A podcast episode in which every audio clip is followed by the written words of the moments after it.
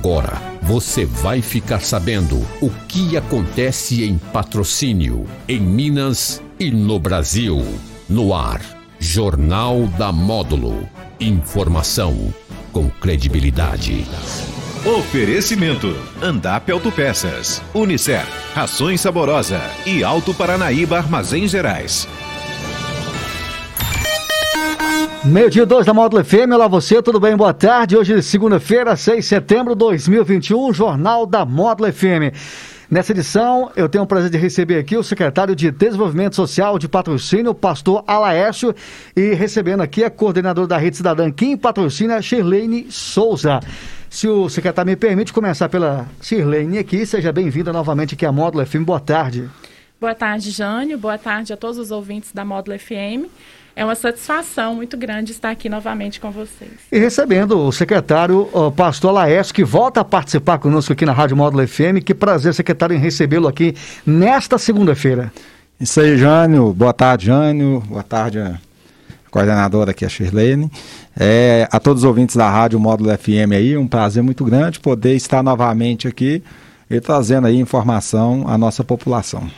E você me acompanha agora, acompanha o Jornal da Módulo FM através das plataformas digitais, no YouTube e também no Facebook e também no Instagram. Vamos falar, Shirlene, dessa conquista que a Rede Cidadã conquistou, que é a parceria né, do Poder Executivo através da Secretaria de Desenvolvimento Social aqui em Patrocínio. Gostaria que você falasse dessa parceria e o pastor vai falar o lado né, da, da Prefeitura, da Secretaria, qual é o suporte.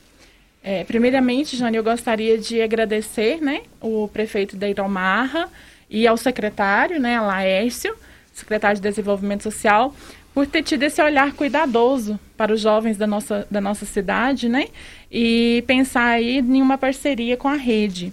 Hoje nós estamos com 180 jovens inseridos no mercado e a Rede Cidadã ela é uma organização da sociedade civil.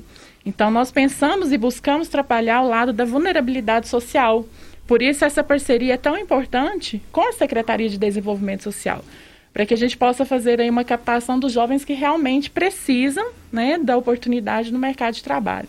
Então, o secretário abriu as portas para nós, através de uma parceria aí, que nós, né, eu vou deixar com que ele adiante também o assunto, e fiquei muito feliz com o resultado, sabe?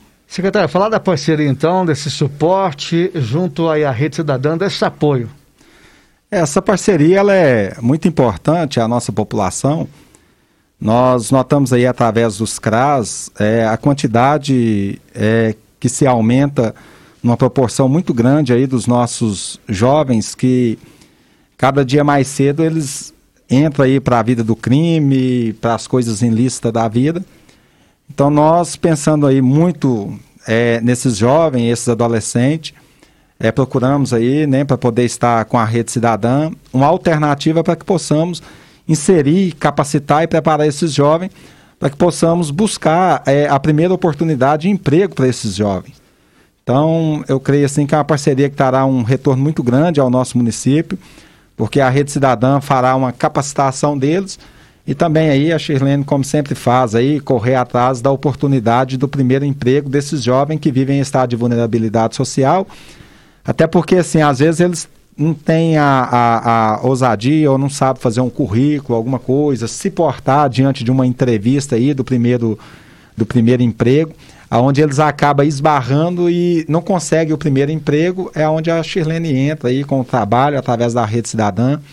É, esses jovens que é, fazem parte aí, que usa aí a política social do nosso município em estado de vulnerabilidade, eu creio que terá um retorno muito grande né, tanto na segurança, que ao invés deles estar no crime, vai estar trabalhando, tendo a oportunidade do primeiro emprego deles, abrindo a porta aí para que eles possam desenvolver.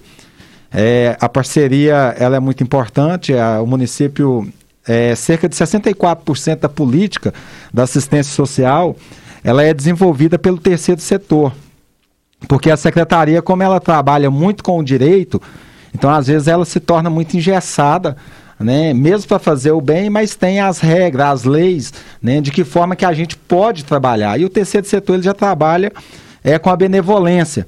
Então, às vezes, uma olhada ali é mais fácil. É tipo assim, uma pessoa que invade um terreno e vai construir uma casa. A secretaria ela não pode lá dar material de construção para a pessoa que está num lugar que, que é impróprio. Né? Mas o se ela fizer isso, ela vai ser punida. Né? Como gestor público, através da lei, a gente vai ser punido. Já o terceiro setor, ele vai e faz. Né? Por quê? Porque ele trabalha com a benevolência. Então, assim, cerca de 64% do trabalho social, ele é desenvolvido pelo terceiro setor. Então é muito importante nós ter um olhar, aproximar bastante do terceiro setor para que possamos atender aí de uma forma melhor, com qualidade e abranger mais o município que precisa é, da política social aí, que às vezes a secretaria não consegue atender, não consegue alcançar, mas o terceiro setor com a benevolência consegue alcançar. Como é que vai funcionar, Shirlene e também o, o secretário o pastor? É questão de vagas é, é, é, esses jovens vai vir advento dos CRAS, é isso? Isso mesmo. Nós vamos trabalhar diretamente com os coordenadores dos CRAS. Eles vão fazer aí essa, essa busca, né, essa captação dos jovens. É, desde também já né, o jovem que tiver interesse em ser jovem aprendiz, que procure o CRAS do seu bairro, né? Já deixe seu nome, seu contato, é, que nós vamos fazer então uma, uma, uma captação desses jovens e através dessa captação, nós vamos trabalhar com os coordenadores uma data pré-definida para que a gente possa aí aplicar o que nós chamamos de sala de processo de ingresso. Né? É, onde nós trabalhamos a sala de valores, nós trabalhamos com os jovens os conceitos sobre o que é o trabalho, né? a importância do trabalho, da junção vida e trabalho né, também. E trabalhamos todas essas questões que o secretário já falou. Nós vamos é, aplicar com eles como para participar de um processo seletivo, como produzir um currículo, porque por mais que né, as pessoas falem, ah, mas esses treinamentos os jovens já têm, chega no momento do processo eles esquecem. Então é sempre bom reforçar, é sempre bom explicar, é, porque a rede cidadã ela não escolhe o aprendiz, ela faz uma pré-seleção para as empresas e é através dessa pré-seleção que nós encaminhamos os candidatos para que a empresa possa selecionar. Então, esse, esse pré-conhecimento do jovem é muito importante para a oportunidade. Há o limite de vagas? No primeiro instante, nós estamos aí, vamos né, trabalhar com turmas menores pela questão da pandemia, né? Nós vamos trabalhar aí com turmas de 25 a 30 jovens nas salas e sempre produzindo aí um banco de talentos. Quando esse banco estiver já criado, eu preciso então ir alocando jovens nas vagas, né? À medida que o banco for diminuindo, nós vamos abrindo para mais é, vagas. Eu digo 25 em cada CRAS. E a questão de idade, Xelene, é bom a gente passar isso também? Tem que estar estudando? Isso. Quais os critérios? Isso. Hoje, a legislação do jovem aprendiz, ela permite que sejam jovens de 14 a 24 anos, né? Tem que estar estudando ou ter terminado o ensino médio, não precisa estar necessariamente em faculdade, tá? é, podem aí procurar. Lembrando que às vezes os jovens fazem o cadastro e ficam ansioso pelas vagas, né? Então tem que ter paciência. O número de vagas realmente devido à pandemia foi reduzido. Então eu venho também deixar aí para os proprietários das empresas, né, o convite para conhecer o nosso trabalho, para dar uma oportunidade para um, um aprendiz, né, no mercado de trabalho, tirar o jovem da rua, da criminalidade, o jovem do lado social, né, trabalhar a vulnerabilidade social. Então, os pré-requisitos né, são estes: 14 a 24 anos, estar estudando ou ter concluído o ensino médio.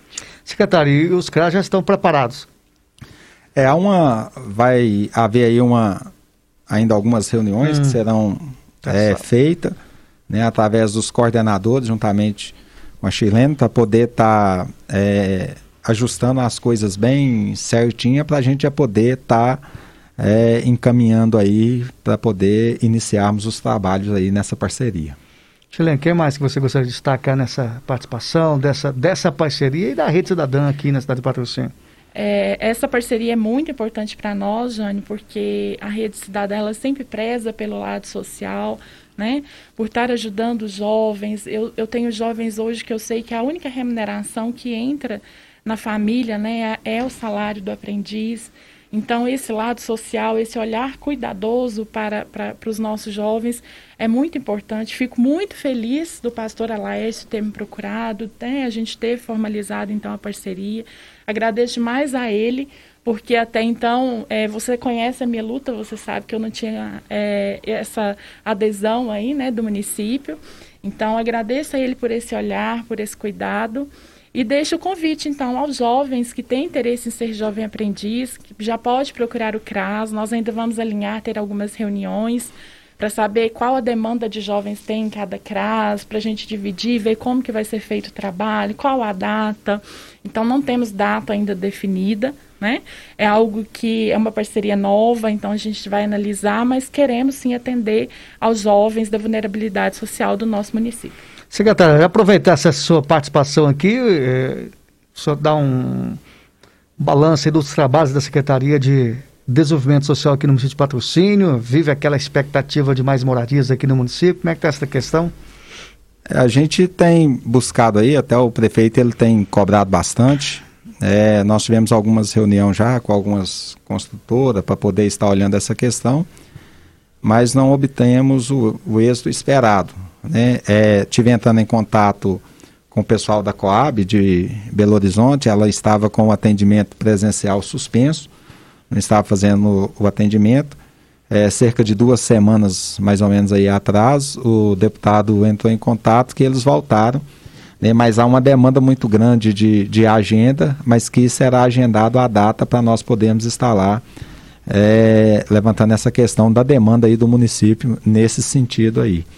A Secretaria de Desenvolvimento ela não tem parado, né, a gente tem trabalhado incansavelmente para poder estar aí é, tanto com os benefícios eventuais, né, como com aqueles é, emergencial ali, os, os que precisa de forma contínua, poder estar tá atendendo a população de uma forma geral. Às vezes meio limitado no sentido de trabalhar, porque como eu disse, é, a gente trabalha com o direito, né, às vezes é, não dá para atender todas as demandas, mas temos procurado atender aí é, com urgência e emergência as necessidades que têm surgido aí no nosso município.